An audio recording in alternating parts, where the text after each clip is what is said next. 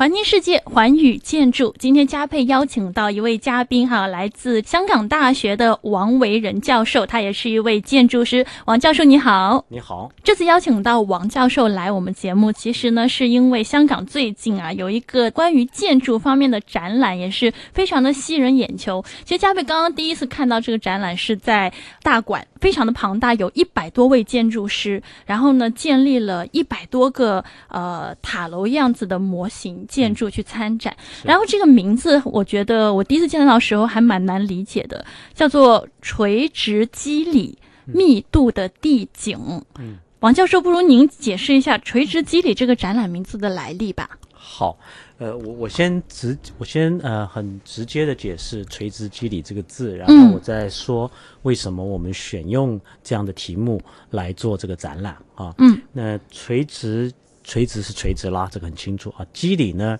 呃，本来我们说呃，fabric 来自英文 fabric 哈，我们说呃布啊，一条一条线接起来是肌理哈，形成一种关系，或者呃，我们说人的肌肉哈，一块一块的肌肉变成一个身体也是肌理。那建筑上呢，我们城市上啊，城市建筑上我们说肌理就是说。单体的建筑跟单体建筑之间的关系，形成一种城市的感觉，城市的关系。平常我们说城市肌理，我们大部分指欧洲，像譬如说呃威尼斯啊，那么一栋一栋房子，然后沿着河，然后几栋房子，呃一个区它有一个教堂，教堂前面一个广场，然后旁边这个房子围着这个广场，然后接着是呃呃运河啊，它有一种特别的关系。我们叫城市肌理啊，或者我们说北京的城市肌理，比如说胡同，我们说是城市肌理啊，就是一栋一栋房子都是四合院，都是一样，差不多啊，然后南北向，然后他们都被长长的巷子连起来啊，这个巷子东西向的啊，那么这个就是我们说是胡同，是一种城市肌理。明白。那么呃，香港我们说城市肌理，如果是说呃。五十年前啊，那香港的城市基体就是我们的皇后大道，我们的呃这种跟海跟香港的海岸线垂直呃平行的这样的街道啊，比如说我住的呃我们公司啊呃香港大学那边西营盘，嗯，我们有第一街、第二街、第三街高街，是是这样。那这些高街中间一块一块的地块就很多很多唐楼啊，跟这个高跟整个第一街、第二街垂直在垂直的啊，那么这些唐楼每一个。都差不多，呃，四米五米宽啊，差不多十米深啊。嗯。那么长方形的，然后就盖一栋一栋房子，这个是我们叫做基里啊。他们都差不多四层楼、五层楼。可是呢，香港经过了五十年的发展，现在我们说香港的基里呢，我们如果光光是看我们建筑说平面，就是从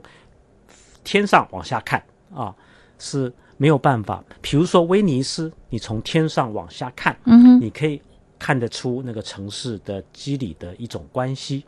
比如说北京四合院，你如果从天上往下看，你看到那个那个巷弄都是东西向的，嗯，然后你看到那个四合院都是南北向的，这个规则看出来了。嗯，香港现在你如果在天空，你在旺角啦，呃，或者呃湾仔啦，你从天空看，你看出一种东西没有错，就是。我们说洛克道，我们说这个 Hennessy Road，可是有一件事情你看不出来的，其实这些房子不是两层楼、三层楼、四层楼，这些房子是四十层楼高啊，所以它其实是垂直的啊，高的啊，像一栋一栋牙签一样长起来的啊，这种牙签的感觉就不是传统传统的建筑师，我们过去看建筑师说机理看城市，是从天空看下来。看一个地图，你走在旺角的时候的感觉，看出来一点点。你看到那个阴影很深啊，所以因为它很高，所以要感觉香港，你要怎么样？你要走在走在里面，你走在呃呃旺角啊，你走在这个呃呃女人街的时候，你看到旁边两，它旁边的房子非常非常高，你看到了天空就一条线，我就给它取了一个名字叫垂直肌理，就这个是肌理没有错，嗯，但是它是垂直的。再下来我们说地景的密度啊，就是说。这些垂直的房子好像了。我们如果在啊半山顶啊，在山顶看半山下去，大家是不是看到前面海湾很漂亮？嗯。然后呢，很多很多房子像竹笋一样，像雨后春笋一样长起来。对。那这就是一种垂直肌理的感觉。同时呢，它我们用科学来说，它密度很高，这个大家很清楚。同时它这个密度很高呢，它跟这个地景是很有关系的，跟地、跟水、跟山很有关系的。你从这个山顶看下来说，半山那些房子是在山坡上，它起起伏伏，那个地表起起伏伏，然后最后到海边停下来变成海，然后过了 Victoria Harbour 啊，过了呃维港，那它在尖沙咀，它又站起来了。然后碰到这个九龙公园那里地形又高起来了啊，然后最后到狮子山啊，它又停下来，然后你远远远远的看到狮子山背后又有沙田啦什么跑出来了啊，这种感觉非常非常特别。我们说是垂直的激励啊，这个回答第一个问题已经把所有时间用掉了 啊，没关系。所以我想，我想追问了，那就是像我们想到香港的房子，像你刚才说的，密度非常的高，然后都是高楼大厦林立那样一个状态。所以当时去策划这个展览的时候，是不是有这样的设想？大家看到哦，好吧，就我也知道啊，香港都是高楼大厦，那这个展览的那个讯息是什么呢？那就是说到这次展览出的题目是什么？每一年威尼斯双年展有一个主题，嗯，今年的主题叫 Free Space。自由空间，嗯，那自由空间在我的理解就是建筑里面它应该有的一种基本的，我们说 humanity 人文啊，我们一种呃自然哈，一种空间，一种呃不是完全被机能、被面积啊所限制住的这些结构，而是能够让我们呃的一种自由的意志，让我们自由意志能够表现出来的。那我就在想。那我们要香港要做什么样的自由空间？所以呢，我们就选了香港最不自由的空间，就是塔楼。什么叫塔楼？好，高层高楼，高楼就是高楼啊啊！香港的 tower 啊，就是比跟世界上的塔，比如说跟纽约比起来好了，嗯，纽约也很高，香港也很高。那香港不但高，而且香港很细啊，这是很特殊的地方哈。因为这个是又说到另外一个题目了，就它的密度，它的。呃，它的一栋一栋的这个房子哈，不是那么大啊，但是呢，高度是一样高的啊。那呃，这个就形成一种很特殊的、很紧凑啊，但是紧凑跟紧凑中间有这个 gap，有个缝隙啊，一栋一根一个分开来，那这种感觉。那呃，我回过头来，我想要表现，首先我说我找最不自由的房子来做自由空间，是什么意思呢？三个意思。第一是最重要的意思，就是，呃，香港因为是高密度城市啊，为什么我们高密度呢？因为我们把百分之七十的土地留下来，变成呃不盖呃不盖很多高房子的地啊。对，这里面百分之五十是百分之四十五是郊野公园啊，百分之二十几是乡村土地啊，嗯，不能盖很高。那么只有百分之二十五的土地可以盖很高，嗯，那么因此。这这百分之二十五的土地呢，就盖的特别高，必须盖的特别高。对，好，我们说建筑容积，它容积可以到达十，啊，这是第一个。那这样有什么好处呢？就是说，我们把大部分的自然留下来了，啊，我们人住的比较紧紧密，紧密也有好处，我们很方便，我们坐地铁可以到达每一大部分人家的的家里面。那呃，我们坐呃小巴啦什么什么的，都都凑在一起啊，我们出来就有。很很有活力的街啊，街道可以逛啊，城市生活非常好。嗯，那么这个这这种特色啊，是其实我认为是，比如说这跟美国啊，我们说 suburban 郊区全部散开来了，住同样多的人，在香港，我我猜了，简单说哈，在香港可能就住在一百平方一个足球场的大小里面，香港可能可以住好几万人，在美国可能可以就住个几百人而已啊，甚至几十人而已。啊，那这个是不一样的地方。也就是说，其实我们节约土地，我们把土地留给自然，啊，留给生态。这个就现在环保的观点来讲是非常好的。但是呢，有什么问题呢？就是我们就必须住在高层建筑上面。对啊。那高层建筑上面有什么好处？有什么缺点呢？缺点就是，啊，因为你是一个楼板压在一个楼板上面，嗯，所以呢，大家看不到，不是每一家都可以有 skylight，可以有天窗，不可能的。啊，那么我们可以往前看，我们就比较不能往上看。我说家里的窗户啊，同时我们往前往外看，往前看到看到常常看到另外一栋房子。那么这个是我们受到的限制。高层建筑为什么会有高层建筑？也呃，除了我们说节约土地外，其实就是说，因为房地产的发展，楼板是钱嘛，你在同一块土地上要有越多的楼板，是不是就价值越高？嗯啊，那么因此楼都变得这么高了，所以大城市就是高层建筑。高层建筑受了很多限制，它受了结构的限制，因为柱子要下来嘛，啊，它受了电梯的限制啊，因为我们上上下下都要靠这个 otis 这个这个、这个电梯来决定我们的生活。嗯，没错，这个就是它最没有自由的地方。嗯，啊那我们就反过来了，问说，如果我们香港人必须住在高层，必须跟电梯做朋友，啊，我们有什么办法还能够得到一种建筑空间创造上的自由呢？啊，所以我们拿最困难的东西、最反自由的东西来，可是我们又必须住在这里啊，那么我们怎么得到自由呢？这是这个题目的一个一个意思。我看到你们的那个建筑的展品啊，嗯所有的塔楼的模型必须是两米高，是。然后会是大概三十六公分左右的一个面积，在这样一个空间里面，您觉得嘖能实现宜居的这个概念吗？是，啊、是啊，我们就设计这个展览呢，就好像我们香港的城市一样啊，是在最不最限制最多的情况下，看他们能怎么自由啊。对，我看还蛮天马行空的设计，是是，那那又是另外，那那这是另外一件事情。另外一件事情了。呃，简单的说就是说，好，所以我们规定在一个每一个人在一个范围里面，你能够怎么创作对，啊？我们设计了三种基本的模型的形态，嗯让建筑师拿着这个模这个模型，看他能不能变出什么花样来。嗯嗯其实我认为啊，最有创意的人啊，是能够在很多限制下吹做出创意的，因为这个时候你的创意不只是你个人无限制的自由，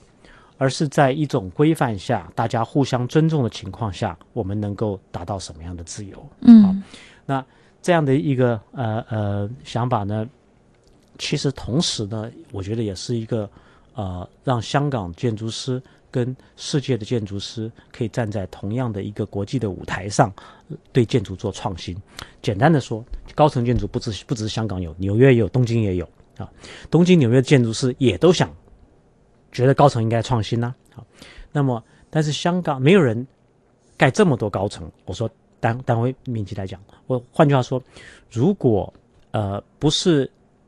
如果我们认为高层建筑师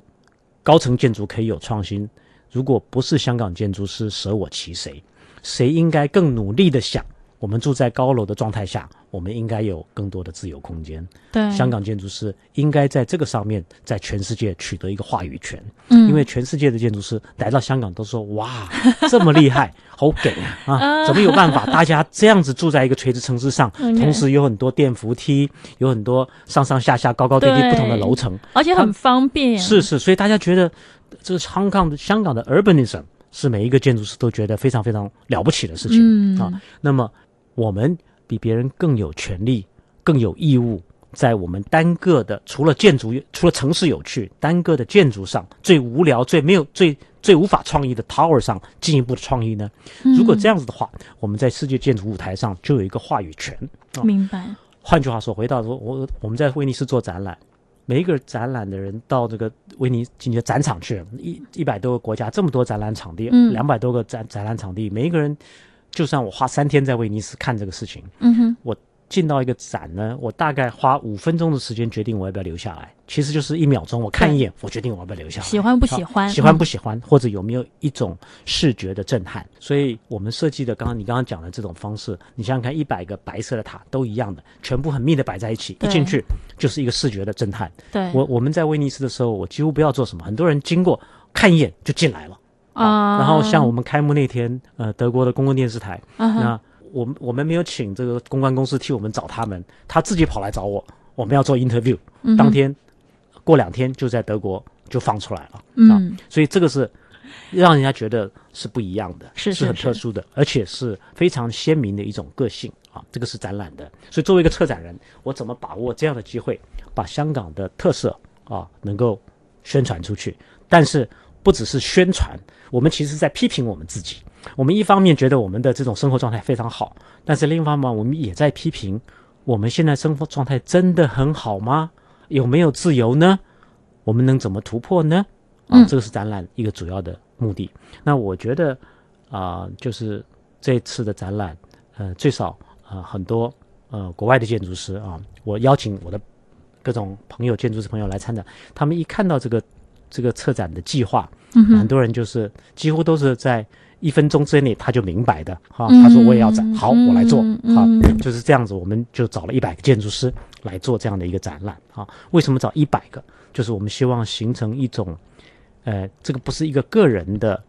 做艺术秀啊，表现我个人的个性，而是我们一百个人都来表现我们的个性，但是我们表现的一种呃协调的方式，一种合作的方式。就好像城市的肌理一样，就好像北京四合院，每一栋每一栋都差不多。其实你进去每一栋都不一样的啊，这是一个这样的展览的目的。那么我们香港的这种，我们香港人批评的蛋糕楼，啊，牙签楼，啊，能够怎么样的？一方面有集体的个性，一方面有个体的个性。啊，这个是这个展览的一个目的。当时你在邀请这些建筑师去做的时候，啊，香港建筑师会不会觉得比较得心应手，或者是那国外的建筑师会不会想说啊，这么多限制，我该怎么样去设计呢？其实呢，我觉得差不多的啊，因为建筑的一种基本的训练，对结构啊，对这个空间啊，对使用啊的理解，对自然的理解啊，环境的理解。呃，环境就是呃水啦、阳光啦，哈，其实是非常接近的。哦，OK。反而我觉得呃，有不少国外建筑师，呃，比香港建筑师更能够呃，更能够掌握住这一种，他们更愿意在一个限制下，我给他们规定的限制下，嗯，来做创意啊。哇哦，香港建筑师。不是每一个每一个人都不一样了啊，但有些人会会会觉得啊，这个创作我好不容易抓了一个机会到威尼斯展览了哈，我一定要语不惊人誓不休，跟别人不一样好，然后反而呃，但也有些人不是啊，反而很多国外的建筑师呃，著名的世界著名的建筑师，他完全知道这个怎么样在这样的规定跟限制下针对。高楼建筑的问题提出一个看法。当时在香港，我们代表香港的建筑师出去参展的这么一个活动，在威尼斯当时的反响好吗？这次呢，根据我香港艺术发展局告诉我们的，就是他们的统计数字，我们今年的访客将近十万人。哇哦，是呃所有的香港参加建筑威尼斯双年展历年来最高的，而且高出好几倍。所以简单的说，我觉得这个效果是。不需要说的啊，就是人家看到了，他就被吸引着来了。那我们看那个留言簿上写的各式各样的评语啊，我们当然很开心了啊，基本上都感动感受到。那我有很多朋友，有的建筑朋友，呃，我们也邀请他的啊，看到都一副很有点生我气，说你哦你不请我啊，这么好玩的事情，他也想要参加啊，所以呃，这简单的说，这个我觉得就是说一种。呃，我觉得这是一个很重要的建筑问题啊。那么是呃，大家其实我觉得一个受到好的训练的建筑师都能够理解，都能够产生共鸣，这个是我最开心的。明白。比如说啦，我那时候在邀请呃建筑师朋友们来做的时候啊，当然我们有一些呃正式的呃渠道啦，就是说呃请公开征选啦这些的哈。可是呃大半的建筑师其实是我主动邀邀邀邀请。呃，其实我那时候就趁趁那个。呃，过年的时候哈，送 Christmas card 啊，跟贺年卡，当然现在都是用微信啊什么这些的哈。我就用 WhatsApp 啦、WeChat 给朋友的时候，我就把那个车展宣言就跟我的那个贺年卡一起传给他，说你要不要要不要展啊？然后很很多我的这些建筑师的朋友哈，他们就看到那东西，差不多有的人差不多五分钟之内就回复回复说 Yes 啊，他看懂了。啊，我们大概给他十几页的 PPT 啊，嗯，PDF，他一看他就看懂这件事情，他觉得很有很好，很有意义啊。这里面包括很多著名的建筑师啊，呃，崔凯啦、张永和啦，呃呃，朱晓峰啦，这呃，Winnie Mas 啦，Fernando Manis 啦，他们都是就是在五分钟之内就看明白这件事情，而且说他要来参展这样子。好了，今天非常感谢呢，王维仁教授，垂直肌理密度的地景的总策展人上来我们的节目分享哈，他对于这一次展览的一些看法。那么呢，刚刚老师也讲到很多关于哎这个展览里面有非常多值得看的东西，我们下一集继续邀请